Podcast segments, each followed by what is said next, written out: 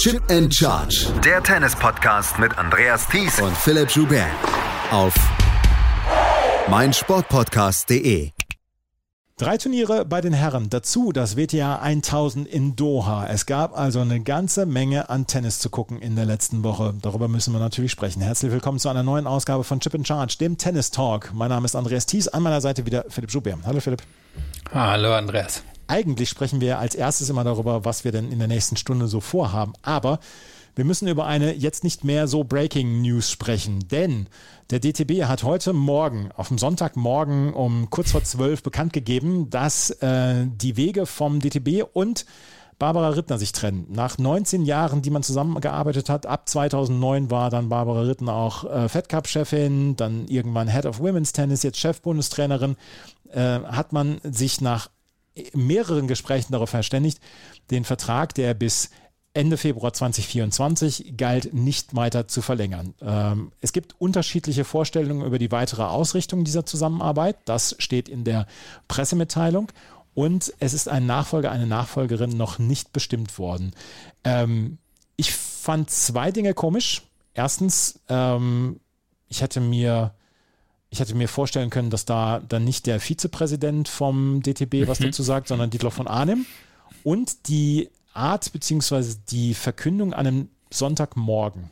Da habe ich dann auch ein bisschen aufgeguckt. Wie ging es dir? beide, beide Faktoren waren mir auch aufgefallen. Also, wenn wir es jetzt ein bisschen weiter aufziehen, ist es vielleicht nicht die größte Überraschung der Welt. Ähm, wenn man jetzt aber so drauf guckt, wie es gelaufen ist, dann ist es schon etwas überraschend, wie es eben passiert ist. Und jetzt auch nichts, mit dem ich direkt gerechnet hätte.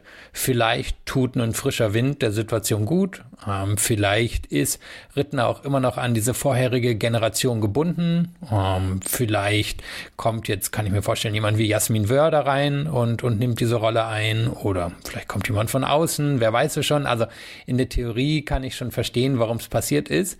Aber jetzt ähm, auch gerade von dir das angesprochene, ist auch das Erste, was mir aufgefallen war, eben, dass der, dass der Vizepräsident es kommentiert hat. Und ich war so, hm, okay, warum? Also wir haben da jetzt keine, keine direkten Einblicke. Ich kann mir vorstellen, ein paar Leute versuchen es auch rauszufinden. Bin gespannt, ob da noch was rauskommt. Normalerweise erzählt Barbara Röttner ja mit der Zeit schon, was ihr so, ähm, was sie so beschäftigt. Kann sein, dass das jetzt natürlich erst passiert, wenn ihr Vertrag zu Ende geht, aber insgesamt schon eine ähm, ja, überraschende Entwicklung.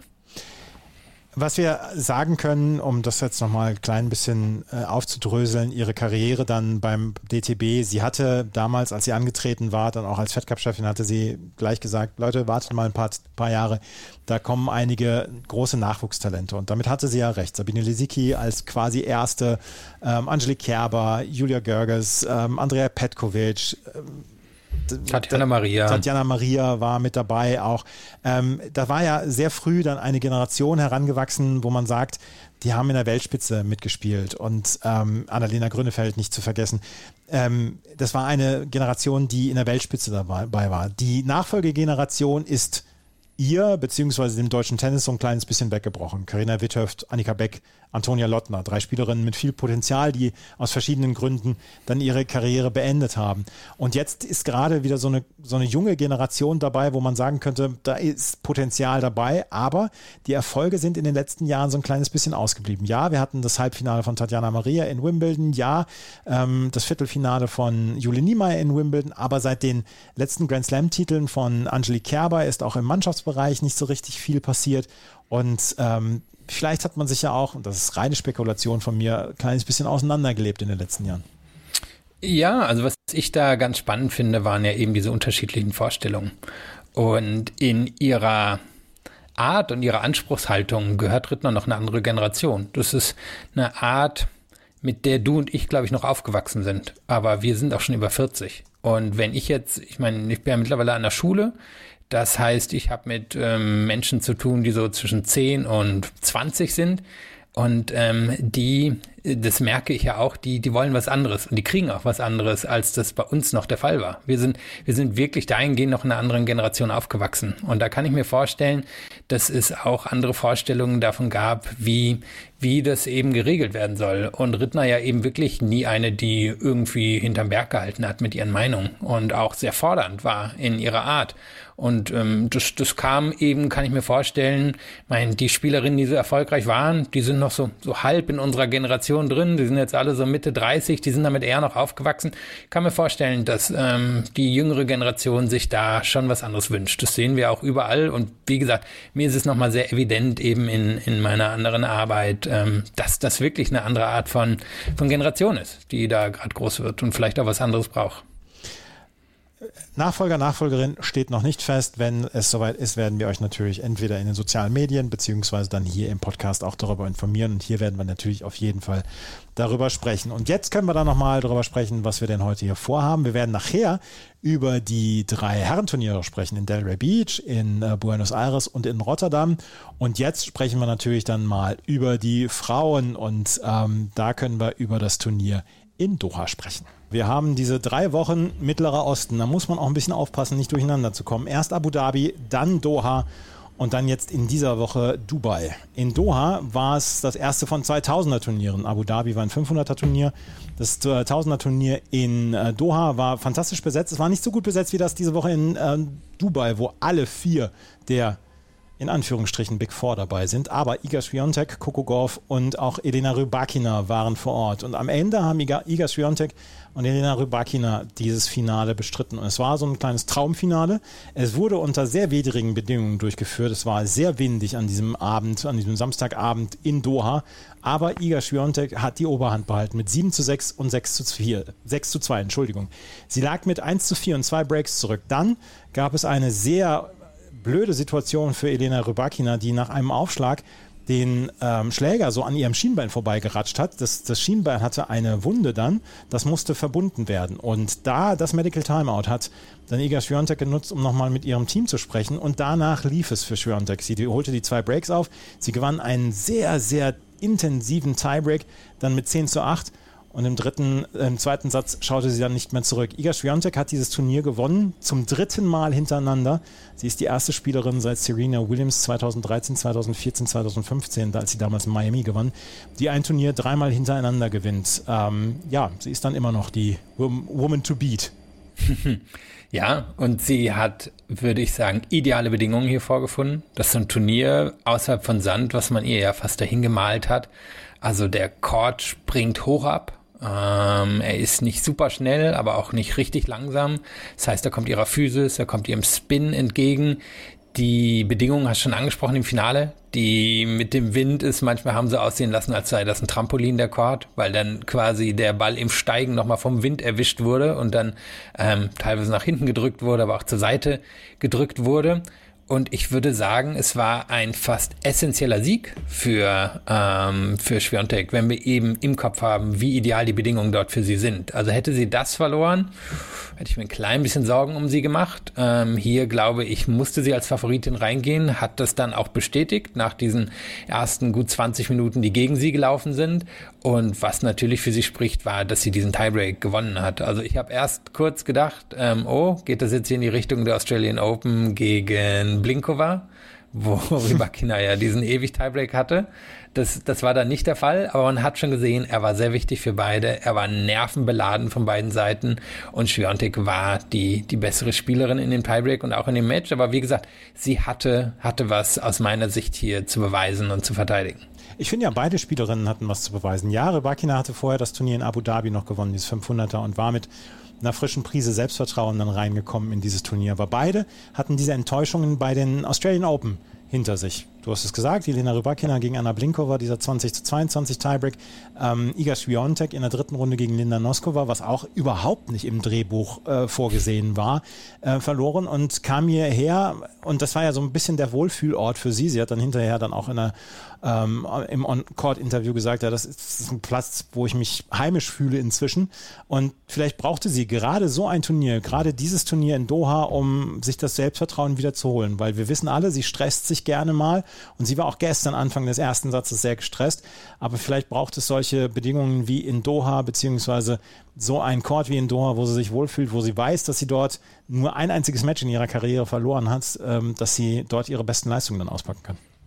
Naja, spricht ja vielleicht auch dafür, dass ich andere Ansprüche an sie stelle als an Rybakina. Ja. Ähm, eigentlich gehört Rybakina, und das können wir jetzt nach dieser Woche sagen, diese Top 3 sind schon wieder oben in den ersten drei Plätzen des Races und sind die drei besten Spielerinnen der Welt. Also Goff ist knapp dahinter für mich, aber ist dran, keine Frage. Das, die anderen sind aber die, die Top 3 Spielerinnen für mich.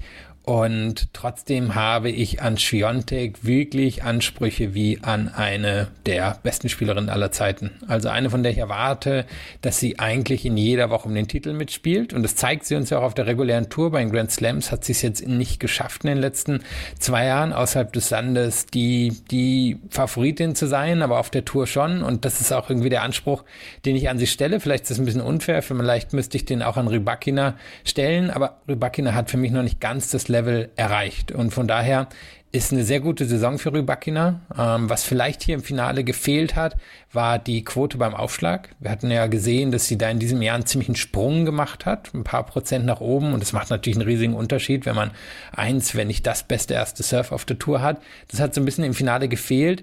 Aber für mich kam sie hier so ein bisschen rein als diejenige, die, die nicht viel zu verlieren hat, während Schwiontek aus meiner Sicht viel zu verlieren hatte. Und das ist aber dann natürlich auch so ein bisschen, was ich hier aufbürde, weil sie einfach so unglaublich gut gewesen ist in den letzten zwei Jahren. Das Head-to-Head zwischen Schwiontek und Rybakina ist ja durchaus interessant, weil es jetzt 3 zu 2 für Rybakina steht. Die beiden haben sich bei den Juniorinnen zweimal gegenübergestanden, da ist es 1 zu 1 ausgegangen. Aber es ist so ein bisschen so, dass ähm, Rybakina eine Gegnerin ist, die für Schwiontek nicht leicht zu spielen ist. Wir haben gestern, ich habe mit Patrick Kühn das Finale kommentiert und da haben wir darüber gesprochen. Er hat gesagt, ja, mit 1,85, dieser Topspin von Schwiontek landet halt genau in der Hitting Zone von ähm, von Rybakina und das, äh, damit hat sie gar keine Probleme mit diesem Topspin. Andere Spielerinnen müssen den über der Schulter nehmen und Rybakina kann ihn so abräumen. Das fand ich ganz interessant, was er, was er da gesagt hat. Und ähm, es bleibt wahrscheinlich dann auch ein schwieriges Matchup, auch in der Zukunft für ähm, Schwiontek, aber das wäre halt, also von mir aus kann diese Rivalität die nächsten zehn Jahre so dauern. Ja, klar, gerne. Davon lebt Tennis. Also für mich ist sie sogar das härteste Matchup. Ähm, gegen Sabalenka sieht sie häufig besser aus. Ähm, da ist sie dann eigentlich für mich auch in fast allen Bedingungen immer die leichte Favoritin. Jetzt nicht die klare, aber die leichte Favoritin. Ich glaube, es ist ein Spiel, was ihr mehr liegt. Aber die große Stärke oder sagen wir so, die großen Stärken von Schwiontek waren ja immer um den Return aufgebaut. Und hier steht ihr halt eine der ganz wenigen gegenüber, vielleicht noch mit Garcia, deren erster Aufschlag so gut ist, dass sie, dass sie da eben nicht in jedes Aufschlagspiel hereinkommt. Und dazu kommt noch, und ich glaube, das sehen wir jetzt in diesem Jahr wieder, die Vorhand, wenn man Schwiontek wirklich mit Wucht in die Ecke reinschickt, da kommen die Fehler her. Die kommen nicht aus der Rückhand, die kommen ein bisschen wirklich wie beim frühen Nadal aus der Vorhand. Und nicht auf Sand, keine Frage. Da hat sie einfach mehr Zeit und ist auch in der Lage, da mehr, mehr in die Defensive reinzugehen. Aber jetzt auf Hartplätzen, wenn es ein bisschen schneller wird oder der Ball ähm, aggressiver abspringt, dann kann man sie da meiner Meinung nach erwischen. Und da ist das Spiel von Rybakina eben dann auch durch diese Hitting Zone wirklich drauf ausgelegt. Rybakina gegen Schwiontek, ein Duell, was wir vielleicht dann auch in dieser Woche in Dubai erleben, wo dann alle vier dabei sind. Auch Arina Sabalenka wird in dieser Woche wieder einsteigen nach ihrem Australian Open Triumph. Und das ist eine Woche, auf die wir wirklich sehr, sehr achten sollten in dieser Woche. Wir sollten allerdings auch noch über ein paar andere Spielerinnen sprechen, weil wir mit Anastasia Pavlyuchenkova und Karolina Pliskova zwei Spielerinnen im Halbfinale hatten, die wir so länger nicht mehr gesehen haben. Pliskova kam mit einem Turniersieg aus Cluj-Napoca nach Doha. Die ist um 17 Uhr hat sie einen Flieger noch bekommen, der hat sie bis um 20, bis um 5 Uhr morgens nach Doha gebracht. Dann hat sie ein paar Stunden geschlafen und dann musste sie zu ihrer ersten Runde eintreten ähm, gegen Anna Kalinskaya und hatte auch den ersten Satz verloren und musste im zweiten ganz, ganz arg buddeln, damit sie hier rauskam. 2-6, 7, 6, 6, 4. Aber dann Anastasia Potapova besiegt, Linda Noskova in drei Sätzen. Dann auch gegen Naomi Osaka in einem äh, bemerkenswert guten Duell 7-6, 7-6 gewonnen, zum zweiten Mal in diesem Jahr. Und dann gegen Iga Swiatek konnte sie nicht mehr antreten. Aber trotzdem muss man sagen, Karolina Pliskova, auf einmal ist sie wieder da. Sie hat sich wieder zurückgemeldet nach einem dann doch für ihre Verhältnisse wirklich katastrophalen Jahr 2023. Ja, was ein großes Highlight hatte, das war damals das Viertelfinale der Australian Open, was sie in diesem Jahr nicht verteidigen konnte. Und trotzdem hat sie jetzt quasi schon genug Punkte eingesammelt, um da sich aus dieser sehr schwierigen Situation rauszumanövrieren, weil sie hätte gut aus den Top 100 fliegen können jetzt in den, in, im Frühling 2024. Und das hat sie jetzt vermieden.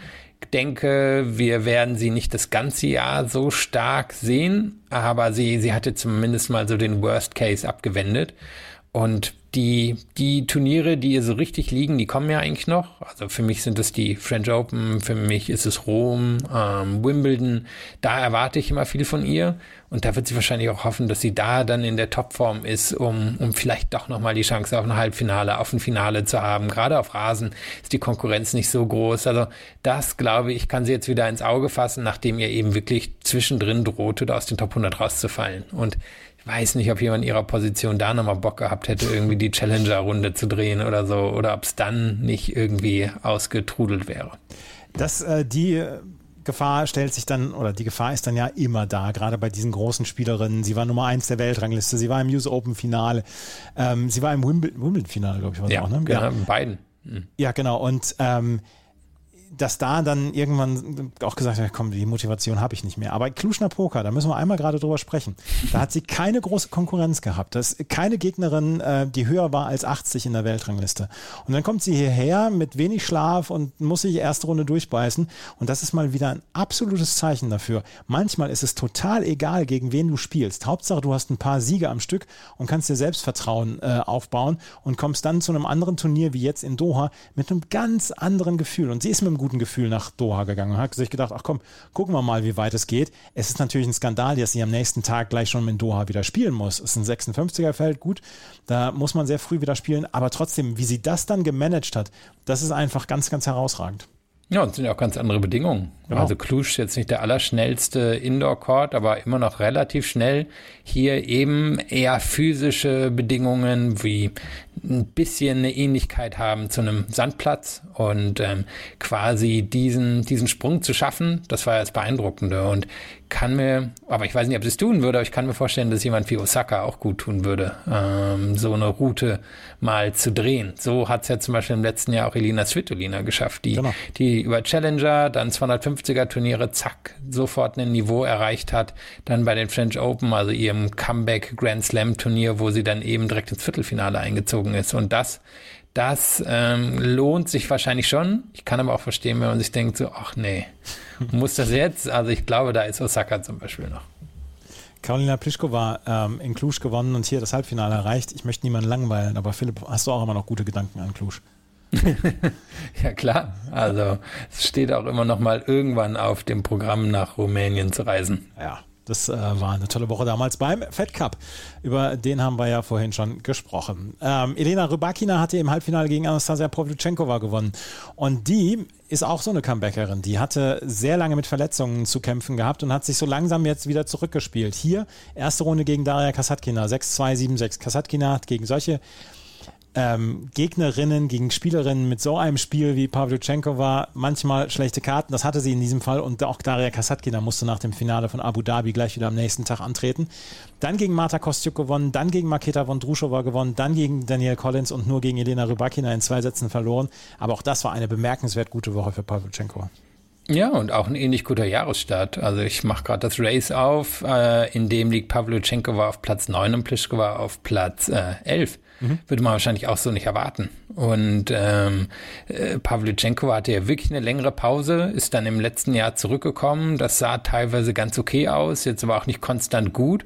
Und jetzt hat sie es auch so ein bisschen nochmal gerettet, in Anführungszeichen, am Anfang dieses Jahres, weil auch der wären irgendwann die das Protected Ranking ausgegangen und ähm, wahrscheinlich eben auch die die Lust da sich nochmal richtig reinzuhängen und auch die die hat es geschafft, dass sie jetzt das Jahr eigentlich, wenn nicht viel schief läuft, zumindest eine Top 30 beenden sollte. Und für sie kommt auch noch der Sand, der ja eigentlich liegt, denn sie ist von der Grundlinie immer noch eine fantastische Spielerin, hat jetzt aber ehrlicherweise nicht das beste Surf auf der Tour und ist jetzt auch immer noch nicht die, die sich richtig gut bewegt, aber die zum Beispiel auf dem Sand eine Taktik gehen kann, wie sie halt Söderling ähm, uns ja. vorgeführt hat. Von Groß, oben, von oben reinhauen. Ja, und das, das kann sie ja. Und ähm, von daher gut quasi darauf vorbereitet auf den Teil der Saison. Und sie wird am Ende des Jahres nicht die Nummer 11 sein, äh, wahrscheinlich eher so die, weiß ich, 25. Aber das ist ja trotzdem nochmal ein sehr vernünftiges Resultat, nachdem, wie lang sie jetzt zwischendrin wirklich raus war. Es ist die Eintrittskarte in alle großen Turniere und das wird sie wahrscheinlich dann auch nehmen und das mit Kusshand nehmen. Ich mag den Vergleich mit Robin Söderling, weil sie hat die Möglichkeiten, dann auch ihre Gegnerinnen so vom Platz zu schießen mit der Vorhand. Und das hat sie dann zum Beispiel ja gegen ähm, Daria Kasatkina dann auch zum Teil gemacht und ähm, auch gegen Maketa Vondrushova hat sie sehr gut gespielt. Marta Kostjuk musste aufgeben, konnte auch in dieser Woche oder kann in dieser Woche in Dubai nicht antreten. Aber wir können einmal darüber sprechen.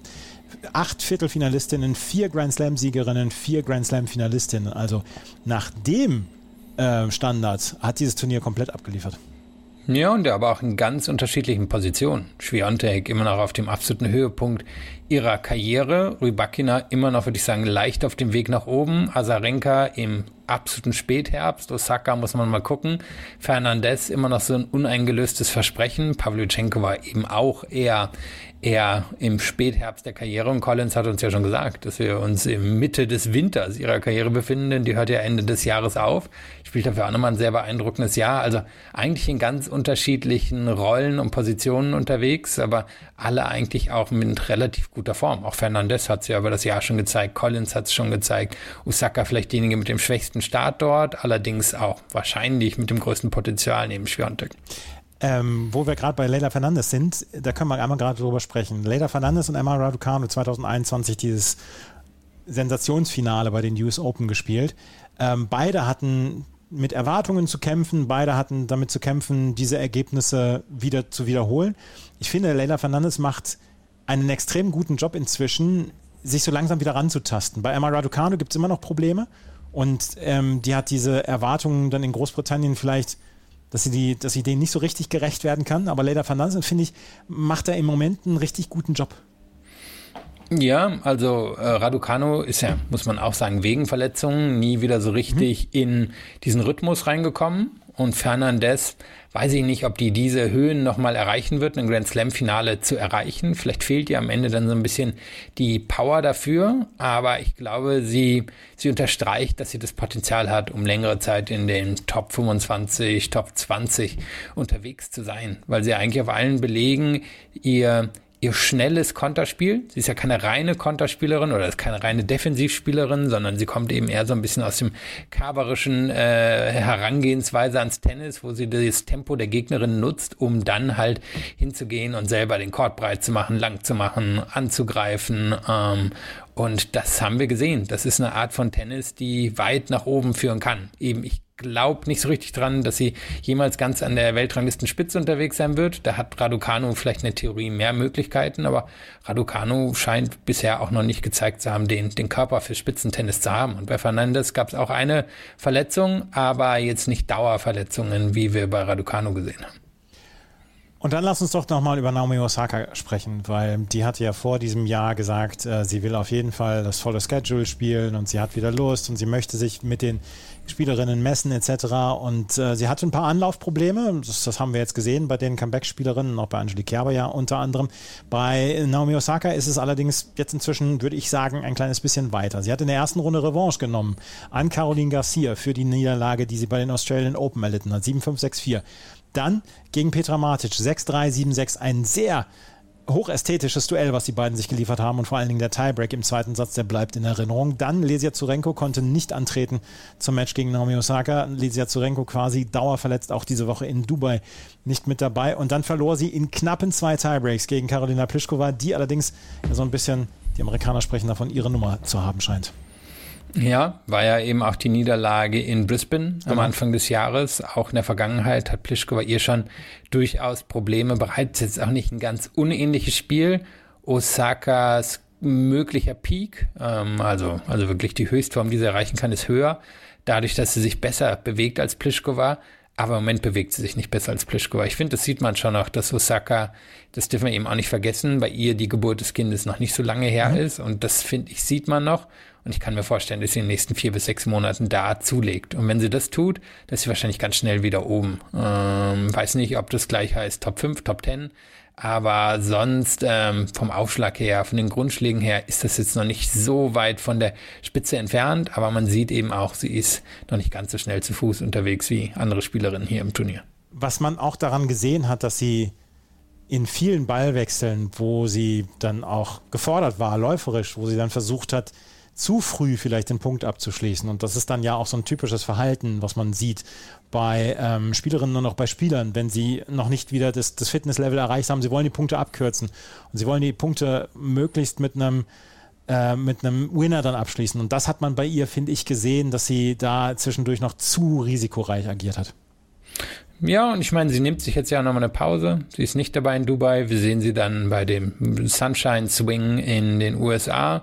Kann ich auch verstehen. Danach kann ich mir vorstellen, dass sie auch nochmal eine Pause nehmen wird. Vielleicht nur ein, zwei große Turniere auf Sand und Rasen spielen wird. Und dann denke ich, der wirkliche Angriff auf die Weltspitze im Sommer erfolgen wird. Also Olympische Spiele müssen wir mal gucken, ob sich dafür qualifiziert. Aber dass sie dann eben so die, die Reihe an amerikanischen Turnieren spielt und da dann vielleicht oben wirklich nochmal angreift. Naomi Osaka also hier im Viertelfinale ausgeschieden. Ähm, noch eine Spielerin, über die du gerne sprechen möchtest. Viktoria Azarenka hat hier ein gutes Turnier gespielt. hast du den Handshake gesehen, in Anführungsstrichen, gegen Jelena Natürlich. Na, natürlich hast du den gesehen. Äh, ich habe auch nur getwittert, only here for the Handshake. Äh, Viktoria Azarenka, die Jelena Ostapenko aber jedes Mal wieder ein bisschen mehr rumschubst. Also Ostapenko möchte Azarenka so schnell auch nicht mehr begegnen, rein sportlich gesehen. Und dann gab es Und war das nicht mal ihr großes Idol? Ja. Also ich glaube, dass Ostapenko das mal gesagt hat ja. über Azarenka irgendwann vor vielen Jahren.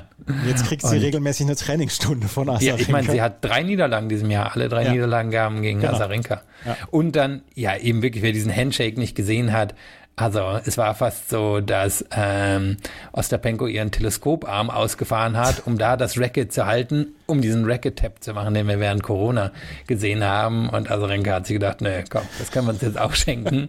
Ähm, aber war, war schon sehr lustig. Ja, es war tatsächlich sehr lustig. Azarenka also hier auch im Viertelfinale hat äh, von Iga Swiatek auf die Mütze bekommen. Der erste Satz war toll, 6-4 ging der an Iga Swiatek, aber im zweiten Satz hat die einfach nochmal eine, eine Schippe draufgepackt und dann hatte Viktoria Azarenka auch keine Chance mehr. Aber Azarenka nach wie vor kann man sie so zu den Top 15, Top 20 auf jeden Fall dazu zählen und ist eigentlich immer noch eine Bereicherung für jedes Turnier. Ich sehe sie unglaublich gerne. Ja, und vor allem natürlich auf Hardcore, ne? Ja. Also Sand und Rasen wahrscheinlich nicht mehr. Aber auf den Hardcourts ist sie immer noch locker eine Top 20 Spielerin. Hat sie ja jetzt auch bei den Australian Open unterstrichen. Klar, da war das Bittere, dass es wahrscheinlich die große Chance war, nochmal ein Finale zu erreichen. Aber ich würde sie jetzt in keinster Weise zum Beispiel in Indian Wells und Miami abschreiben oder dann in Cincinnati im Sommer oder bei den US Open. Sicher alles noch Turniere, wo sie was reißen kann. Das war das Turnier in Doha. Ja, ganz Eine kurz, wir wollten, ah, du wolltest auch zu Zachary überführen. Ja, ich wollte da gerade drauf überleiten. Hör mal. das, war, das war das Turnier in Doha. Eine Nachricht müssen wir dann noch besprechen und das ist die nämlich von Maria Sakkari.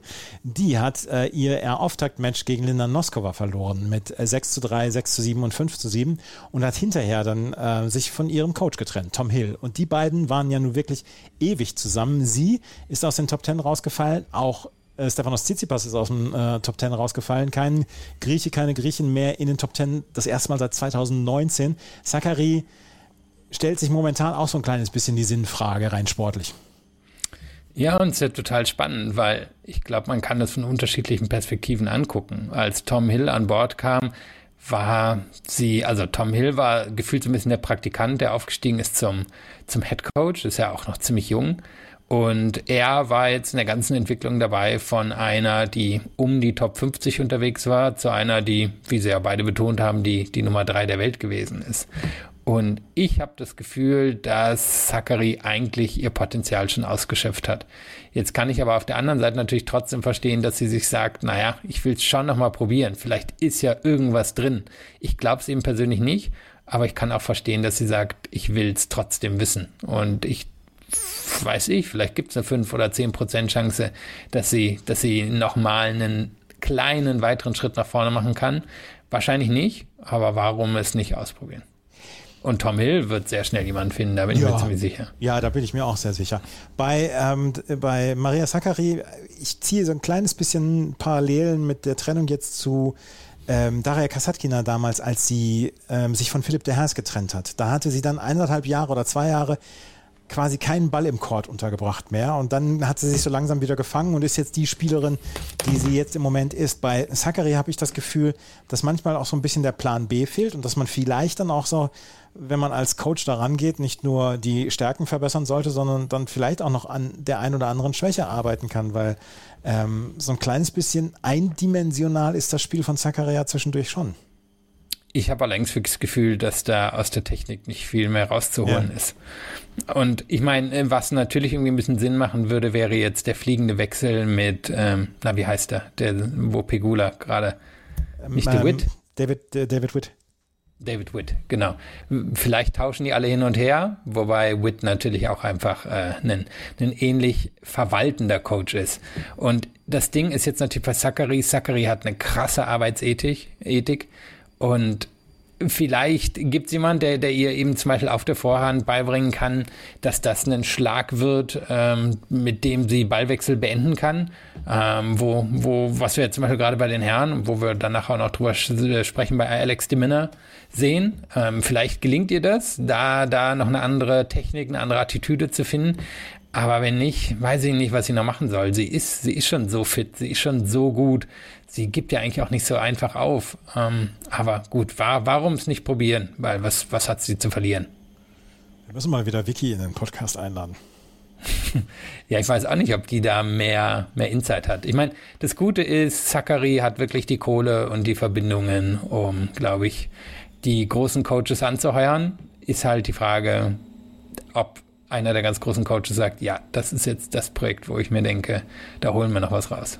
Wir werden sehen und werden hier natürlich auch im Podcast darüber berichten. Das war's zum Frauenturnier in Doha. Die Herren haben gleich an drei Orten in der letzten Woche gespielt.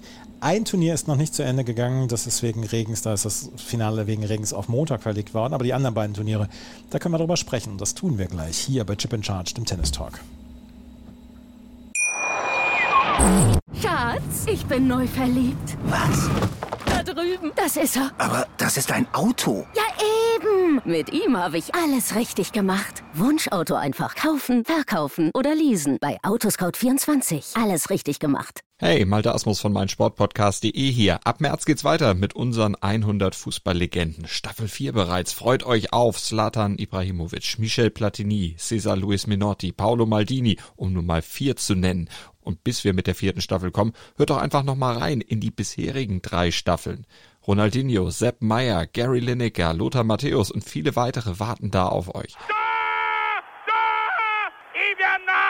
100 Fußballlegenden. Jetzt überall, wo es Podcasts gibt. Das 500er in Rotterdam ist eigentlich immer so der Auftakt zu den großen Turnieren des Vorfrühlings, möchte ich sagen. Immer gut besetzt, immer äh, gutes Tennis, was dort gespielt wird. In den letzten Jahren etwas innervierend langsam der Boden. Der ist dieses Jahr etwas schneller gewesen. Und am Ende siegte jemand, der anscheinend ein bisschen das Verlieren äh, verlernt hat. Yannick Sinner, der Australian Open Champion, hatte seinen ersten Auftritt hier in Rotterdam nach seinem äh, Husarenritt in Melbourne. Und was hat er gemacht? Er hat dieses Turnier dominiert, das kann man so sagen. Er musste einen Satz abgegeben gegen Gal Monfils. Ansonsten hat er hier eigentlich nichts anbrennen lassen. Erste Runde gegen Botik van der Sandsrolp 6-3, 6-3. Dann gegen Monfils 6-3, 3-6, 6-3. Gegen Minos Raonic profitierte er ein bisschen von der, von der Aufgabe von Raonic. 7-6, 1-1 stand zu dem Zeitpunkt. Tellen Griegspor 6-2, 6-4 gar nichts anbrennen lassen. Und dann im Finale, in einem hochklassigen Finale gegen Alex de Menor mit 7-5-6-4 gewonnen und die Bilanz gegen de Menor auf 7 zu 0 ausgebaut. Aber wir können sagen, das war eins der besseren Matches, was wir in diesem Jahr erleben werden auch noch. Ja, war, war wirklich hohe Qualität. Und wir müssen das nochmal unterstreichen. Das ist sein erstes Turnier seit dem Australian Open Sieg und er gewinnt.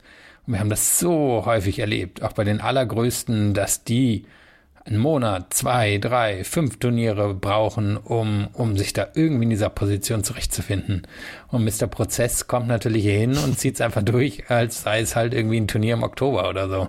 Also fand ich jetzt schon sehr beeindruckend. Und klar, er hat jetzt nicht die allergrößte Konkurrenz ähm, auf dem Titel, auf dem Weg zum Titel schlagen müssen. Und äh, Deminor liegt ihm und er wurde da schon ordentlich gefordert und hat es dann trotzdem am Ende relativ klar in Anführungszeichen gewonnen gewonnen, waren nur ein paar Punkte Unterschied, aber er ist halt in den entscheidenden Situationen der bessere gewesen.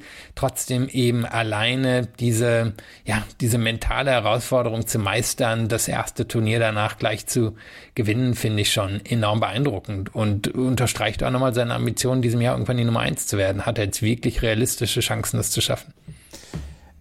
Das ist die, die Frage. Er ist jetzt der erste ähm, Spieler in der Open Era aus Italien, der unter den Top 3 in der Weltrangliste steht. Er hat jetzt durch diesen Sieg in Rotterdam den dritten Platz in der Weltrangliste eingenommen und äh, im Moment sieht es so aus, als ob ihn nicht so richtig viel stoppen könnte, weil so wie er sich das, wie er das hier durchgezogen hat und so wie er dann auch diese Lockerheit ausgestrahlt hat, dass dieser Sieg in Melbourne es sah so aus, als ob er einfach jetzt hinter ihm liegt und er sich sagt, okay, nächstes Turnier, ich muss gar nicht jetzt so groß ähm, darüber nachdenken, sondern die Saison ist lang und äh, ich muss jetzt mich auf das nächste Turnier konzentrieren. Kein bisschen, was du gesagt hast, kein bisschen dieser, dieses Hangovers nach so einem Grand Slam-Sieg. Das ist wirklich beeindruckend und äh, so wie er das Turnier hier beherrscht hat, am Ende ja auch in drei Sätzen gegen Morphis relativ ungefährdet dann äh, gewonnen, ja, da, da fragt man sich schon, wer, ähm, wer kann ihn in dieser Saison wirklich häufig schlagen? Ja, und eben, ich gucke ja ganz gerne, also wer jetzt in seinem Fall auf diese Olympia-Rangliste, die hat quasi begonnen mit dem äh, Beginn der Rasensaison und endet dann bei den French Open in diesem Jahr, weil da, ähm, da kommt quasi der Cut-off für diejenigen, die sich für Olympia qualifizieren können. Und da liegt er 600 Punkte hinter Djokovic und 1600 Punkte vor Alcaraz. Also er ist der Einzige, der Djokovic ähm, wirklich stoppen kann in den nächsten Monaten, was äh, die Spitze der Weltrangliste angeht. Wenn wir jetzt überlegen, zwischen jetzt und Ende der French Open, wahrscheinlich ist es eine 50-50-Sache, wer da vorne liegt. Und ich würde Djokovic bei dem French Open selber vorne sehen. Aber wenn ich mir jetzt überlege, zwischen jetzt und dem Beginn der French Open, warum sollte Sinner da nicht 600 Punkte mehr sammeln? Also, ich weiß nicht, ob Djokovic einen harten Schedule durchzieht, irgendwie beide, beide Turniere vom Sunshine Swing, dann nach Monte Carlo, dann Rom, dann, äh, dann Rom, dann Madrid, weiß ich nicht. Und Sinner, gehe ich von aus, wird bei all diesen Turnieren antreten, 600 Punkte mehr über den Zeitraum, von hinten kommt jetzt niemand, ist durchaus im Bereich des Realistischen, dass er als die Nummer eins in die French Open reingeht ich möchte auch nicht unbedingt widersprechen. Das ähm, sieht so aus und ich kann es mir auch nicht vorstellen, dass Novak Djokovic hier viel von diesen großen Turnieren spielen wird. Er kann sich jetzt seinen Zeitplan aussuchen und er ist absolut inzwischen dabei und sagt, ich gehe auf die ganz großen Dinger und ähm, dass er dass er beide Madrid und Rom spielen wird, das könnte ich mir schon vorstellen, aber dass er zum Beispiel nur Indian Wells spielen wird, das könnte ich mir auch, auch vorstellen, dass er Miami dann auslassen wird. Wir werden es sehen in den nächsten Wochen, aber ähm, es ist schon so, dass wir jetzt mit Yannick Sinner einen dritten Spieler haben, der auf dieser Bildfläche aufgetaucht ist, der komplett seinen Durchbruch gefeiert hat. Und wir haben letztes Jahr dann immer noch über über Niederlagen von ihm gesprochen, die vielleicht ein bisschen unverständlich waren. Das ist die Niederlage bei dem French Open zum Beispiel gegen Daniel Altmaier. Aber das scheint er komplett hinter sich gelassen zu haben und hat dann auch in diesem hochklassigen Finale gegen Alexis Menor dann gezeigt, dass er auch in der Lage ist, so ein Spieler wie de Menor, der einen noch den extra und extra und extra Ball spielen lässt und wo man unglaublich viel tun muss, um die Punkte zu gewinnen, dass er das dann auch so aussitzen kann. Und das hat mir sehr imponiert in dieser Woche. Also, ja. Ja, es waren ja auch wieder ganz unterschiedliche Spieler. Van de Sancho ist so ein bisschen eine Light-Version von Medvedev, eben so ein ganz großer, der viele Bälle zurückbekommt. Monfils auch eher aus der Defensive kommen. Raunic, ja, eigentlich fast nur noch ein Offensivspieler. Kriegsborn, ziemlich kompletter Spieler. Ähm, Dimenor, wahrscheinlich der beste Abwehrspieler auf der Welt. Also ganz unterschiedliche Typen, die er hier besiegt hat. Und im Moment gibt es eben auch nicht die Art von Spieler, die ihm unbedingt zusetzt. Gibt einzelne Spieler, gegen die er sich schwer tut und schwer getan hat. Ich glaube nicht, dass er jetzt immer gegen Djokovic gewinnt, immer gegen Medvedev gewinnt, immer gegen Alcaraz, gegen Zverev gewinnt. Aber ich glaube, es gibt auch kein Matchup oder Art von Matchup, bei dem ich jetzt denken würde, ach, da ist Sinner aber, aber eher der Außenseiter. Ja, das gibt es, glaube ich, jetzt erstmal nicht mehr. Er hat gegen Alex de Minaur gewonnen. Der hat an seinem Geburtstag zum zweiten Mal hintereinander gegen Grigor Dimitrov gespielt. Letztes Jahr im Viertelfinale hatte er äh, zwei Matchbälle ab, äh, vergeben und dann verloren. Dieses Jahr trafen sich die beiden am gleichen Tag wieder, dieses Mal im Halbfinale. Und Alex de Minaur gewann mit 6 zu 4, 6 zu 3. Und das Match war bemerkenswert gut von de Menor, weil du hast es gerade gesagt, er ist wahrscheinlich der weltbeste Abwehrspieler. Was mir aber ein kleines bisschen zu kurz kommt, ist, mit ähm, welcher Genauigkeit, mit welcher Präzision und auch mit welcher Härte er inzwischen aufschlagen kann. Er hat seinem Spiel dann nochmal eine Facette dazugegeben. Er nimmt den Ball unglaublich früh. Dass du ihn von der Grundlinie wegdrängen kannst, das wird nicht passieren. Das wird nur im Ausnahmefall passieren. Und er ist dann so flink, dass man wirklich die Linien treffen muss, um ihn zu besiegen. Und das hat Gregor Dimitrov nicht geschafft im Halbfinale, ist äh, chancenlos am Ende dann auch gewesen, weil er, er ist auf eine Wand getroffen. Ähm, Alex Minaur hat hier ein extrem gutes Turnier gespielt. Ja, und ist jetzt ja verdient in den Top Ten drin. Also Frage, wie lange kann das halten, weil er ist jetzt nicht so der König auf dem Sand und das macht doch schon einige Punkte in der Saison aus. Ähm, kann sein, dass er da dann doch nochmal hinter einige Spieler zurückfällt. Aber wir haben seit dem Beginn des Jahres schon eine Steigerung gesehen. Und die ist eben in so einer offensiveren Attitüde drin. Das sieht immer noch nicht so mustergültig aus. Das sieht immer noch nicht aus wie bei Sinner, der ja halt extrem viel sehr leicht von der Hand geht. Und das ist jetzt bei Dimenor nicht. Das ist, ähm, das ist, glaube ich, für ihn harte mentale Arbeit in diesen, in diesen Offensivpositionen zu verbleiben und eher auf den Angriff zu gehen, aber er zieht's durch. Und ähm, finde ich extrem beeindruckend. Hätte ich jetzt auch nicht unbedingt erwartet, dass er auf dieses Level kommen kann. Das ist jetzt wahrscheinlich auch das Maximum, was er erreichen kann. Ich weiß nicht mehr viel, was er besser machen kann. Und er hat halt ein paar körperliche, körperlich genetische Nachteile gegen, gegen ein paar, die in, ja, über ihm stehen. Die, die kann er jetzt auch nicht wegzaubern. aber er ist wirklich jemand, der ein Maximum da im Moment rausholt. Ja, absolut. Und er fühlt sich total wohl. Ähm, ich habe ihn in ein paar Interviews diese Woche dann auch gehört und ähm, er, er, weiß es ja auch, dass er, dass er diese 15 Zentimeter, die er gegenüber anderen Spielern zu wenig hat an Körpergröße, dass er die nicht so richtig rausbekommt. Und ähm, es ist nicht dieser Fall wie zum Beispiel Diego Schwarzmann, äh, da ist er schon noch ein bisschen größer und hat noch ein bisschen mehr Möglichkeiten. Aber das, was er im Moment macht, ist schon wirklich die, der ganz große Sport. Und ähm, mir hat das, wie gesagt, extrem imponiert, wie er in diesem Finale gespielt hat äh, auch in dem Halbfinale und in den Runden zuvor. Er musste ja auch gegen Alex Ru Andrei Rublev musste er über drei Sätze und Andrei Rublev ist irgendwann verzweifelt. Gut, wann verzweifelt Andrei Rublev während eines Matches mal nicht. Aber trotzdem, er ist verzweifelt und äh, das war wirklich, wirklich beeindruckend. Alex Dimenor im Finale. Wir können allerdings auch nochmal über Grigor Dimitrov und Telen Kriegspor sprechen. Telen Kriegspor, der hier ähm, ja, so ein bisschen das Heimpublikum angezündet hat, hat ein fantastisches Duell gegen Hubert Hurkacz gehabt, 6-7, 7-6, 7-6, hat die Nerven bewahrt, vor allen Dingen im zweiten und im dritten Satz, äh, als Hubert Hurkacz im ähm, Tiebreak, den er deutlich häufiger spielt als Telen Kriegspor, dann so ein bisschen Nerven geflattert sind. Und Grigor Dimitrov, der einfach nach wie vor in extrem guter Form ist. Wenn er das Turnier gewonnen hätte, wäre er zurück in die Top 10 gekommen.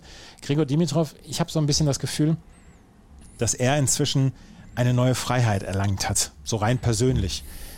Roger Federer ist zurückgetreten, er ist nicht mehr der Baby Federer. Auch bei ihm wird das Haar ein kleines bisschen lichter. Ähm, er muss nicht mehr, äh, er muss niemandem mehr etwas beweisen. Seine Karriere ist auch so toll und äh, hat seit einem halben Jahr spielt er wirklich Top Ten Tennis und das ist ganz toll zu sehen. Ja, und wir können ja mal den einhändigen Elefanten im Raum ja, ansprechen. Ne? Den, den wollte ich als nächstes ansprechen. Ja, aber sprich du ihn gerne an. Äh, dadurch, dass er nicht in die Top 10 gekommen ist, erste Mal, dass wir ATP-Rankings haben, dass kein Spieler mit einer einhändigen Rückhand in den Top 10 ist. Also wird sich jetzt ändern. Ich glaube, Tsitsipas kommt ziemlich fix zurück. Der, der hat jetzt nicht viel zu verteidigen in den nächsten Wochen.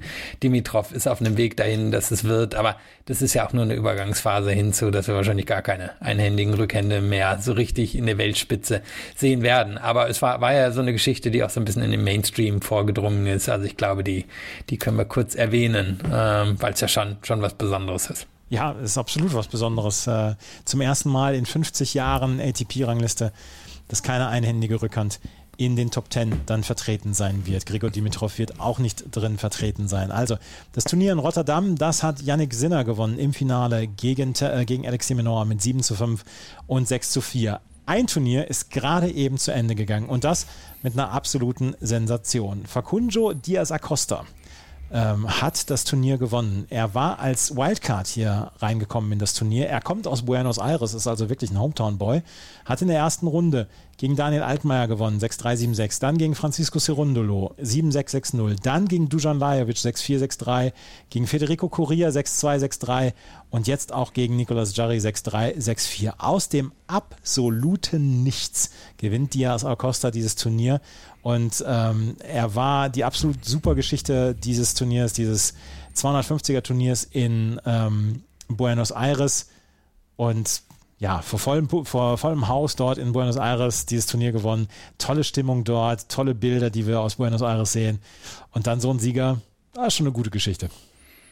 Ja, und er, äh, also ich weiß nicht, ob du auch einen Spieler im Kopf hast, an den er dich erinnert. Für mich ist einfach Albert Ramos der ehrlicherweise nicht der spannendste Spieler der letzten zehn Jahre war, aber es erinnert mich total dran. Es ist ein Linkshänder, der hat schon ein bisschen Power, aber das ist auch irgendwie so ein Jojo-Spiel, irgendwie so von Seite zu Seite die Gegner schicken. Der ist schon einigermaßen geschickt, der bewegt sich auch gut, aber das ist jetzt nicht so der mitreißendste Typ. Und der hat in den letzten Jahren Futures und Challenger gespielt und ich habe ihn jetzt nicht so häufig gesehen und ich glaube auch nicht, dass er ganz weit nach oben kommt. Aber der hat ja halt einfach mal wahrscheinlich schon einen seiner Hö Karrierehöhepunkte irgendwie in den ersten drei bis fünf Jahren seiner Profikarriere hingelegt. Und so viel, weiß nicht, ob so viel mehr noch kommen wird. Ich meine, Ramos hat immerhin mal das Finale von Monte Carlo erreicht, aber es erinnert mich schon arg, arg daran, äh, an die Spielweise. Jetzt, wo du sagst, äh, ist äh, das bei mir auch drin. Ähm, aber gib mir, gib mir so mal jemanden wie Fangundo Diaz Acosta ähm, auf dem Dienstagnachmittag im im Stadion in Rom, im zweiten ähm, im Pietrangeli, bei gutem Wetter 25 Grad und gibt mir so eine Sand Sandplatzwühlerei mit ihm zweieinhalb Stunden, da bin ich aber dabei. Ja, haben ja auch viele Topspieler richtig gute Matches gehabt gegen Ramos, weil das ja dann technisch einfach saubere Sache ist. Und das ja. war hier auch. Und ähm, ich fand auch das Halbfinale beeindruckend. Korea ist wirklich ein sehr guter Abwehrspieler. Das hat er jetzt hier auch bewiesen in den letzten zwei Wochen. Stand ja letzte Woche schon im Finale von Cordoba und der ist nicht einfach zu schlagen. Und da durch die Defensive zu kommen, das braucht Geduld und es braucht die Fähigkeit, den Court wirklich extrem breit zu machen und auch mal ins Netz zu kommen, das Netz anzugreifen, ähm, dann auch durchaus mal ein bisschen, bisschen aggressiver am Netz zu sein. Und das hat er ja hier alles gezeigt. Also er wird wahrscheinlich jetzt erstmal ein Sandplatzspezialist bleiben. Ich sehe noch nicht, wie er das irgendwie auf einem schnellen Hardcore umsetzen kann. Aber wie du schon gesagt hast, warum nicht irgendwie ein Dienstag in Monte Carlo, in Rom ähm, oder die kleinen 250er Turniere, die wir alle so in Europa haben. Oh, Estoril gegen TFV irgendwie im Viertelfinale oder so. Genau, da passt es ja perfekt hin. Ja, da passt es auf jeden Fall perfekt hin. Ähm, er hat gegen Nicolas Jarry gewonnen und Nicolas Jarry hat sich inzwischen so ein richtig ein richtig gutes Jahr zusammengebastelt. Er ist inzwischen auf Platz 19 in der Weltrangliste. Er ist nur einen Platz besser gewesen bei seiner besten Platzierung. Aber er hat jetzt hier das Finale erreicht und steht unter den Top 20 in der Weltrangliste. Das ist nach seiner Sperre, die er vor einigen Jahren hatte und dass er dann zwei Jahre so ein bisschen gebraucht hat auf der Challenger Tour, wo er sich dann wieder ranspielen musste. Das ist schon ein starker Verlauf für ihn jetzt gerade so in den letzten zwölf Monaten gewesen, dass er wieder in der Weltspitze angekommen ist. Ja, und einfach ein brutal gutes Surf. Also ja. Top 5, Top 8 bestimmt. Also da gibt's nicht ganz so viele, die mithalten können. Die Vorhand ist auch extrem gut. Ähm, hat man auch in dem Match gegen Alcaraz gesehen. Es ist ähm, jetzt nicht die spannendste Art Tennis zu spielen. Das ist halt wirklich auch so ein bisschen, ja, wahrscheinlich hat sich das Craig O'Shaughnessy ausgedacht hier, der, der Tennisanalytiker, dass er eben sehr schnell auf den Punkt gehen soll. Und ähm, ich hatte jetzt auch nicht das Gefühl, dass es das Publikum so aus den äh, Sitzen gerissen hat, wie jetzt hier andere Spieler im Halbfinale. Mag auch, weiß ich, an der lokalen Rivalität oder so liegen. Also für mich ist Jari einfach ein super effektiver Spieler, jetzt nicht so der interessanteste Spieler, aber er ist eben wirklich ziemlich konstant um diese Top 20. Und ähm, ja, eben in der Weltrangliste, im Race, in dieser Olympiarangliste, der ist irgendwo immer um die 20 zu finden. Und da gehört er halt wahrscheinlich auch hin mit der, mit dem erfolgreich effektiven Spiel, das er ähm, ja, sich aufgebaut hat. Und er hat im Halbfinale Carlos Alcaraz besiegt. Carlos Alcaraz war das große Zugpferd hier bei diesem Turnier in äh, Buenos Aires. Der wird auch in dieser Woche dann in Rio spielen. Aber Alcaraz hat Probleme und er hat hier im Halbfinale verloren. Und das letzte Finale, das er gespielt hat, das war damals in Cincinnati, dieses absolut, absolut kranke Ja, Finale. legendäre Match. Legendäre, legendär ist ein guter, gutes Wort, gegen, ähm, gegen Novak Djokovic. Seitdem hat er kein Finale mehr erreicht. Hier ist er auch wieder im Halbfinale ausgeschieden. Und jeder hat gedacht, gut, das Turnier nimmt er so im Vorbeigehen mit. Aber nein, gegen Nicolas Jarry 6-7, 3-6 muss sich jemand wie Carlos Alcaraz Gedanken machen. Naja, die Situation ist jetzt ja nicht unähnlich zu der, die wir mit Pliskova besprochen haben. Er ist natürlich noch nicht so weit in der Weltrangliste runtergefallen, aber Pliskova nimmt halt diesen 250er Sieg mit und ist danach wieder voller Selbstvertrauen. Und das hätte man vielleicht hier auch erwarten können. Und jetzt gucken wir uns mal an, wie diese Matches verlaufen sind gegen Ugo Carabelli. Das war schon ein bisschen reingezittert und von beiden jetzt nicht richtig gut. Gegen Vavasori, das war ein richtig enger erster Satz. Wäre ich gespannt gewesen, was da passiert wäre. Gegen Jarry hat er immer mal wieder die Nase vorn gehabt, aber ist dann im zweiten auch ziemlich fix weggebrochen. Und im Moment passt der Aufschlag nicht so richtig. Das Selbstvertrauen sitzt nicht in derselben Art und Weise, wie es über so lange ähm, Zeit der Fall war im letzten Jahr. Und er ist ja auch ein kleines Risiko gegangen. Er geht hier hin und spielt ein Sandplatzturnier mitten in der Hardcore-Saison. Äh, Wahrscheinlich in der Annahme, dass es halt gewinnt. Und wird halt auch gut bezahlt worden sein. Aber ich weiß nicht, ob so viele andere Spitzenspieler das jetzt gewagt hätten. Und er macht's und bringt es dann nicht über die Ziellinie, kommt nicht mal ins Finale. Ja, also ich mache mir jetzt keine riesigen Sorgen um ihn, aber es ist dann quasi die, die Antithese zu dem, was Pliskova gelungen ist.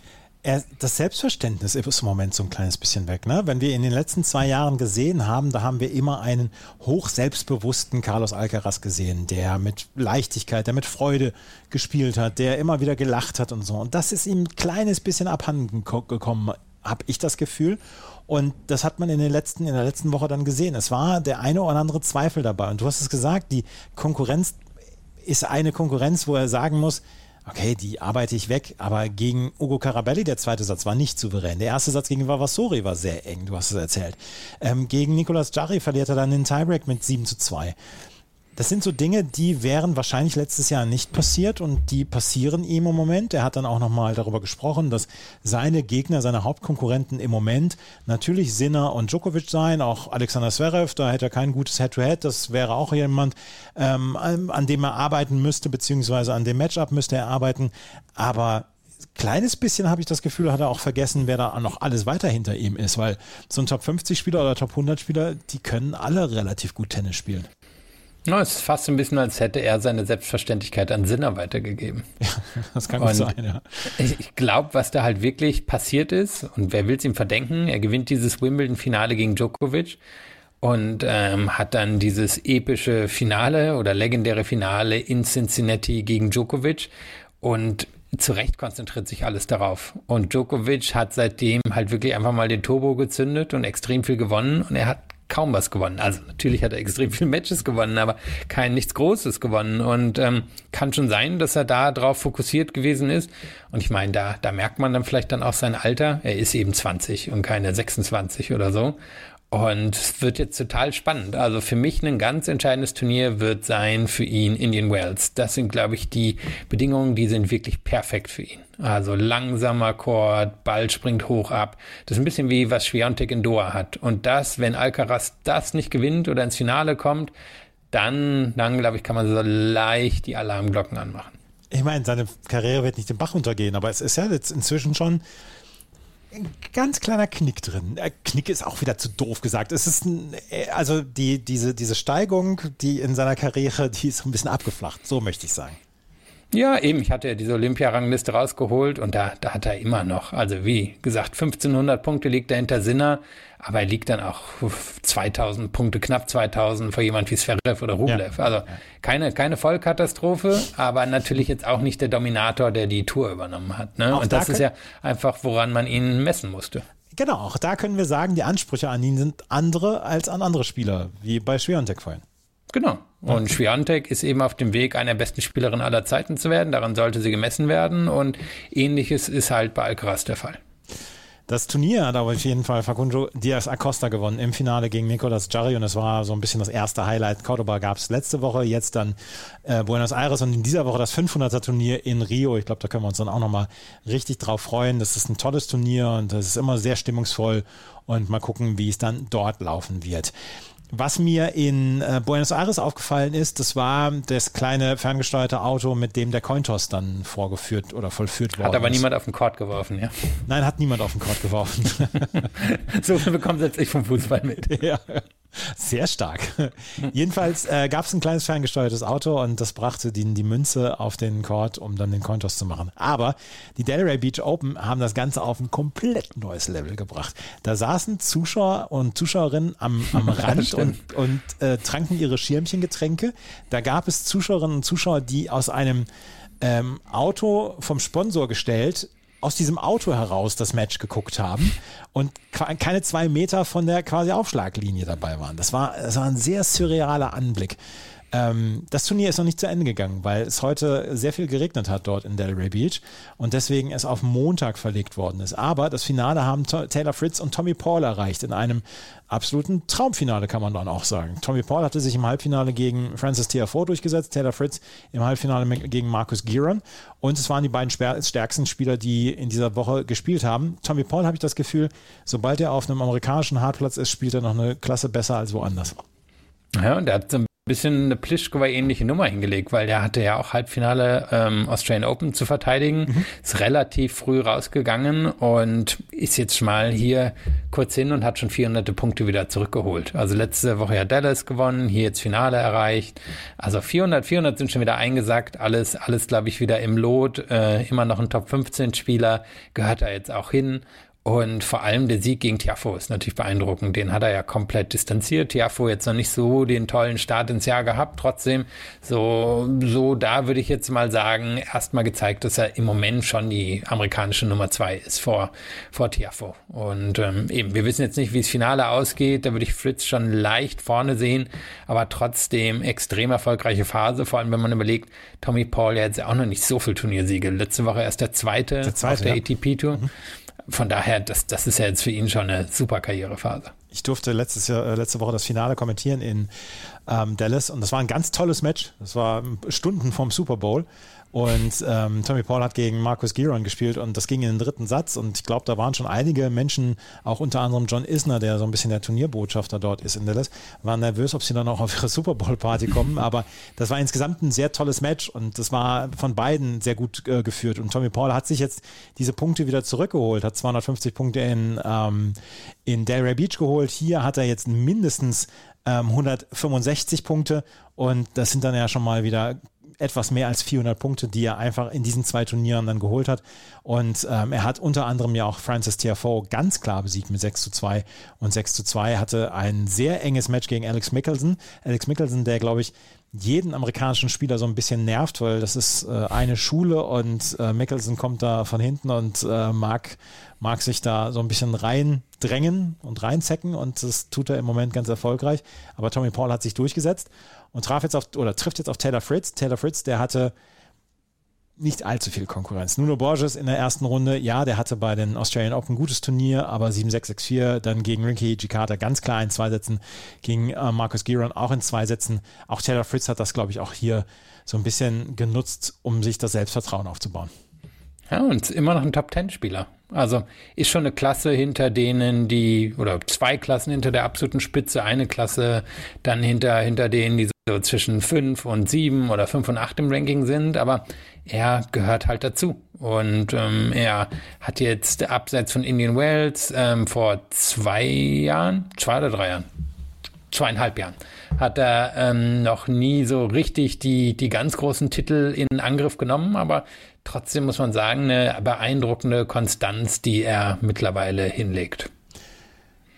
Taylor Fritz also gegen Tommy Paul im Finale. Ein Spieler, der eigentlich antreten wollte, der dann allerdings ähm, darauf verzichtet hat, weil er sich, ja, weil er sich kränklich fühlte.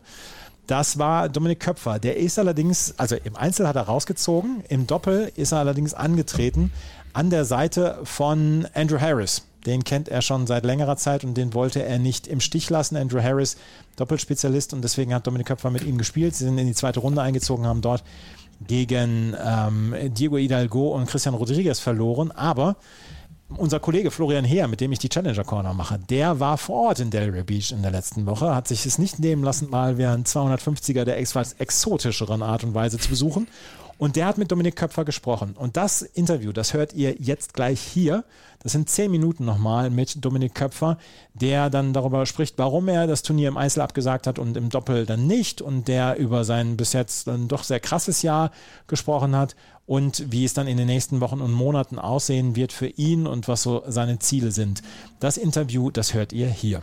Erste Frage natürlich vorweg, wie geht's dir? War ja, glaube ich, gab ein paar gesundheitliche Probleme, oder? Ja, ich habe in Dallas irgendwas erwischt, wahrscheinlich Covid oder die Grippe, dann Fieber gehabt, ein paar Tage. Seit Dienstag es mir echt wieder gut, jetzt die letzten zwei Tage wieder perfekt. Ja. Delray Beach, ähm, ist das für dich ein bisschen wie Heimat auch, hierher ja, zu kommen? Ich bin hierher gefahren mit dem Auto, das ist natürlich so dreieinhalb Stunden aus mhm. Tampa.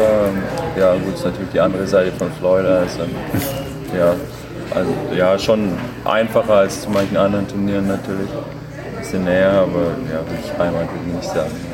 Vielleicht kannst du noch ein bisschen erklären, deinen, deinen Zusammenhang äh, mit Tampa ähm, als, als, als Base, ja, würde man sagen. Ja, ich bin nach dem College mhm. eben, habe ich Trainer gesucht oder irgendwo zum Trainieren nach Deutschland wollte ich nicht unbedingt, kannte ich auch wirklich niemanden, ähm, weil ich dann eben vier Jahre weg war, keine Connections, niemanden nicht wirklich gekannt aus dem College, ähm, keine Unterstützung wirklich gehabt vom DTB, deswegen ähm, habe ich mir dann noch ja, was Eigenes gesucht mhm. und bin dann eben in Tampa ja, einen Trainer gefunden dort bei Saddleburg, da waren damals noch die ganzen Jungs, Isner, Kuznetsov, Smicek, Kuba, mhm. waren einige Spieler noch damals, ähm, dann bin ich dorthin, ähm, hat es dort gefallen, habe dann arbeite immer noch mit dem gleichen Trainer eigentlich zusammen. Deswegen ähm, ja, habe ich mich dann dazu entschieden, dort zu bleiben. Wir haben uns, glaube ich, ich habe mal nachgeschaut, 2017 in Heilbronn bei einem Challenger, ja. ich weiß nicht, ob du dich daran erinnerst. Ja. Das war, glaube ich, dein erstes Challenger-Turnier ja. in Deutschland. Und ähm, ich, hab, ähm, ich hatte dich angesprochen und habe gesagt, wir machen ein bisschen was auf Englisch. Und dann hat sie gesagt, oh, eigentlich super, das liegt mir gerade besser. ähm, das hat sich aber ein bisschen verändert, oder? Also du bist, bist mehr Deutsch geworden in den letzten Jahren, kann man das vielleicht so festhalten? Das vielleicht schon, ja. Dadurch, dass ich halt auch jetzt bei den größeren Turnieren dann schon mit den Deutschen auch abhängen, fällt es mhm. mir auch wieder leichter, Deutsch zu reden und dann Klar, meine Eltern, meine Schwester, ähm, die immer mal wieder dabei sind, sehe ich die natürlich. Aber sonst, ja, Turniere in Deutschland habe ich noch nicht so viele gespielt. Mhm. Letztes Jahr auch verletzt gewesen, habe ich den ja. Challenger gespielt. Ähm, in Covid natürlich hat nicht geholfen, weil die ganzen Turniere ein bisschen durcheinander. Und ja, dieses Jahr habe ich auf jeden Fall vor, wieder ja, die ganzen in München, mhm. Stuttgart, Halle, auf jeden Fall in Deutschland zu spielen. Stichwort Sprache, wenn man, ich habe mal geschaut, wenn man so ein bisschen in den Foren schaut, die Amerikaner oder zumindest die Native Speaker sind sehr begeistert von deinem Englisch. Hast du eigentlich da irgendwas Besonderes dran gemacht? Sie sagen, du, du sprichst komplett akzentfrei, also man würde gar nicht merken, dass du überhaupt ein Deutscher bist. Ja, so ganz akzentfrei ist glaube ich nicht. Ich hatte mein erstes Jahr im College hatte einen Assistant Coach aus Irland. Aha dann sagen manche immer oder haben manche früher immer gesagt, dass ich ein bisschen so einen irischen Akzent habe. Okay. Das kommt wahrscheinlich davon, weil mit dem habe ich dann wirklich Englisch gelernt, weil mhm. das mein erstes Jahr in den USA war. Aber ja, mittlerweile, jetzt lebe ich auch schon, boah, weiß gar nicht, 2012, seit 2012 lebe ich glaube schon hier, also mhm. schon eine ganze Weile.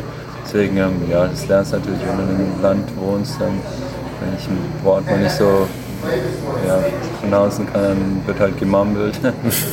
ja, aber sonst ähm, ja, fällt mir auf jeden Fall jetzt mittlerweile leicht, auch Englisch zu reden. Auch ja. hin und her zu zwischen, zwischen Deutsch und Englisch. Ja.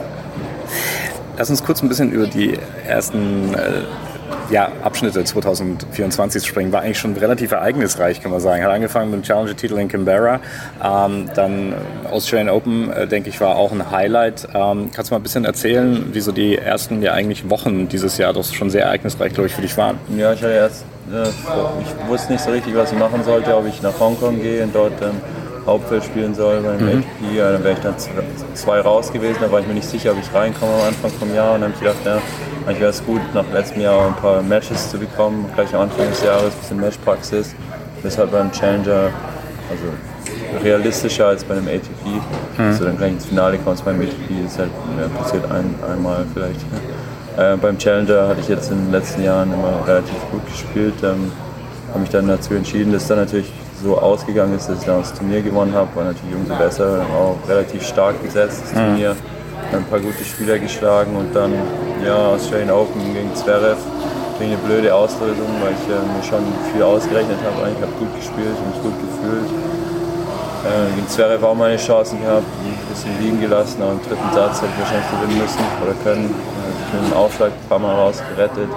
Und dann, ähm, ja, Doppel war natürlich eher unerwartet. Ähm, ins Halbfinale gekommen, das war auf jeden Fall ein Erlebnis. War natürlich schön gewesen, nochmal ins Finale zu kommen. Bisschen unglücklich im Halbfinale, aber ja, hat auf jeden Fall Spaß gemacht. Und ja, dann weiterhin, dann bin ich nominiert worden für den Davis Cup, was mhm. jetzt geplant war. Genau. Hat, deswegen war ich jetzt seit Weihnachten nicht zu Hause. Ähm, war ein Tag zu Hause vor Derby. Ähm, aber ja, Davis Cup macht natürlich auch immer Spaß. Ja, ja, ist cool mit der Mannschaft, dann immer eine gute Trainingswoche dort gehabt, dann ein gutes Match gespielt gegen Marojan, dann direkt nach Dallas geflogen, wieder ein Jetlag gehabt. Äh, dort erste Runde irgendwie gewonnen und dann zweite Runde ganz gut gespielt. Mhm. Dann gegen Tommy Paul auch ähm, gut gespielt. Ähm, da wurde ich dann schon ein bisschen kränklich. Ähm, hatte aber auch meine Chance im ersten Satz und war auch ein ordentliches Match. Deswegen ähm, mhm. ja, durchaus positiver Start. Und jetzt diese Woche, ja, vielleicht war es gut, mal eine Woche Pause zu machen, ein bisschen Körper, ähm, ein bisschen Ruhe zu geben und dann wollte ich eben Andrew nicht ähm, übers Ohr hauen. Doppel ist immer so, er spielt halt nur Doppel, deswegen ja. habe ich gedacht, ja, so weit von Tampa ist jetzt auch nicht, dann warte ich hier noch und spiele mit dem Doppel und ja, schauen. Welche Stellenwert hatten das Doppel für dich? Also hat sich das durch die Australian Open, durch den Erfolg ähm, vielleicht auch ein bisschen verändert? Ich habe mal geschaut, du hast ja, ich sag mal, sporadisch Doppel gespielt. Da waren aber einige Achtungserfolge mit dabei. Los Cabos zum Beispiel, glaube ich, ähm, Finale und so weiter. Also, ähm, welchen, welchen Stellenwert hat das für dich? Ja, es macht, macht auf jeden Fall Spaß. Mhm. Natürlich ein bisschen anders. Jetzt dieses Jahr mit Janik äh, haben wir ganz gut dabei im Race. Da werden wir auf jeden Fall versuchen, ähm, ja, so die ganzen, je nachdem, wer spielt jetzt natürlich in Südamerika, sonst hätten wir hier auch gespielt, aber mhm. Ja, die Grand Slams zu spielen und dann die 250er, da wo wir eben reinkommen, ist natürlich nicht so leicht. Die 500er und 1000er mhm. kommen wir nicht rein mit unserem Ranking. Entweder das Einzelranking weiter hochkriegen oder das Doppelranking heben, aber mhm. ja, wir fokussieren uns beide aufs Einzel immer noch, ähm, jung genug um Einzel zu spielen. Deswegen ähm, ja, ist Doppel nur zweitrangig, aber macht natürlich Spaß und wenn ich die Möglichkeit habe, denke ich, es hilft auch beim Einzelspiel, mhm. es ähm, ja, für den Arm und den Körper ganz gut ist, okay ist, dann werde ich auch weiterhin versuchen, Doppel zu spielen mhm. bei den kleinen Turnieren und dann ja, schauen. Ich werde auf jeden Fall versuchen, noch ein paar Turniere mit Yannick zu spielen. Ja. Und Andrew ist ein Buddy? Das ja, hat sich dem, auch. Äh, gleiche Zeit College gespielt und mit mhm. dem ähm, ich ja auch zwei, eineinhalb Jahre mit dem gleichen Trainer zusammen gereist in den USA bei den ganzen mhm. Futures mhm. und Challenger. Deswegen ähm, kann ich ihn ganz gut. Und. Das ist auch vielleicht so ein Vorteil, dass du ein Lefty bist. Ist das so eine Geschichte, die sich auch im Doppel ja, positiv auswirkt? Vor allem für den Aufschlag. Ja, es ist halt schwer ja. zu breaken gegen Linkshänder im Doppel. Und wenn Linkshänder und Rechtshänder kommt dann halt immer anders. Ah deswegen ist es auf jeden Fall ein Vorteil. Das Turnier hier, ähm, wie würdest du so ein bisschen die Bedingungen beschreiben? Und ähm, ja, ich denke, du kennst ja auch so ein bisschen die Region. Ähm, wie gefällt es dir insgesamt? Ja, viele alte Menschen hier natürlich auf der Seite von Florida. Die ganzen Snowbirds, die an, an dem Winter eben hier runterkommen. Ja.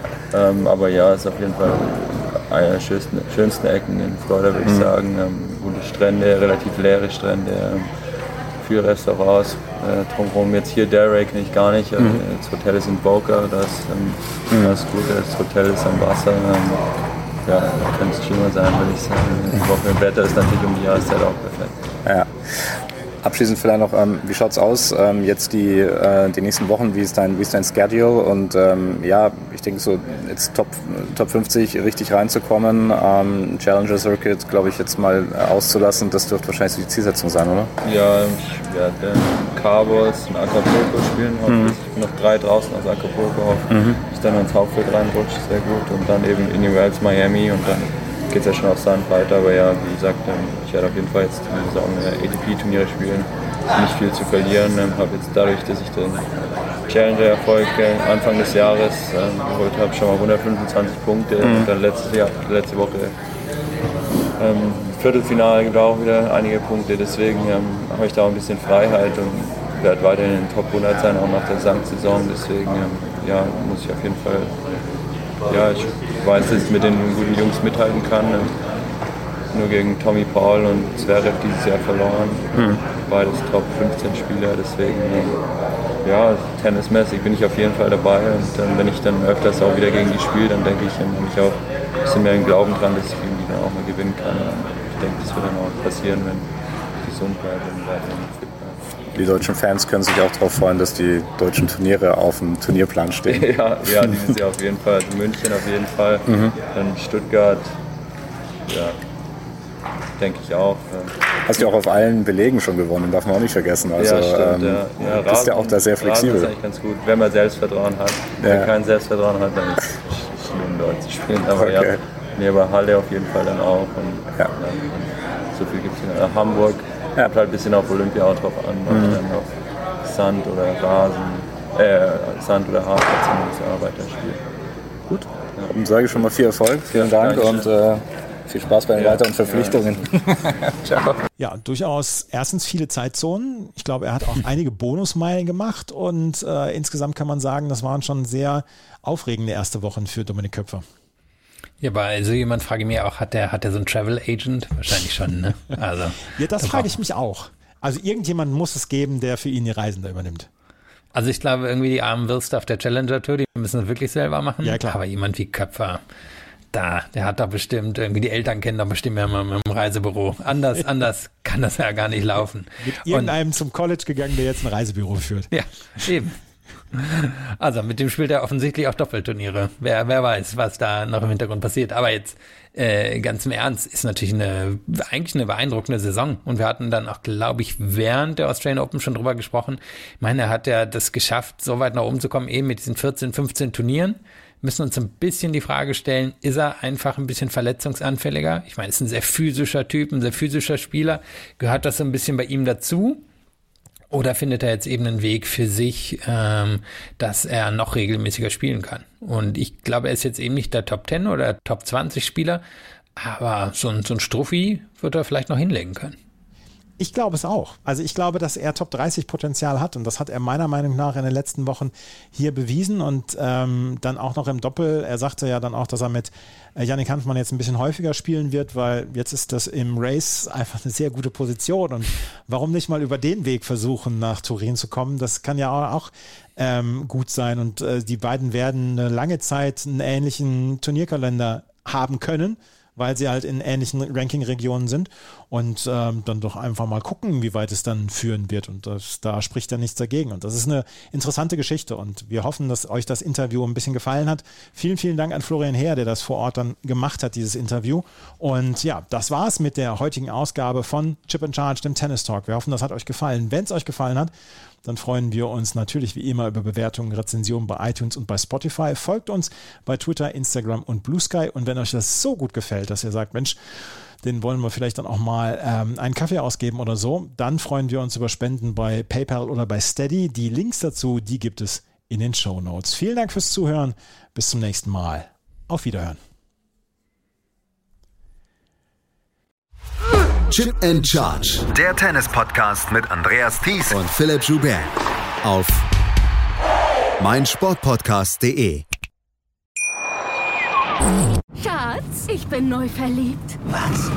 Da drüben. Das ist er. Aber das ist ein Auto. Ja, eben. Mit ihm habe ich alles richtig gemacht. Wunschauto einfach kaufen, verkaufen oder leasen. Bei Autoscout24. Alles richtig gemacht. Wie baut man eine harmonische Beziehung zu seinem Hund auf? Puh, gar nicht so leicht. Und deshalb frage ich nach, wie es anderen Hundeeltern gelingt, beziehungsweise wie die daran arbeiten.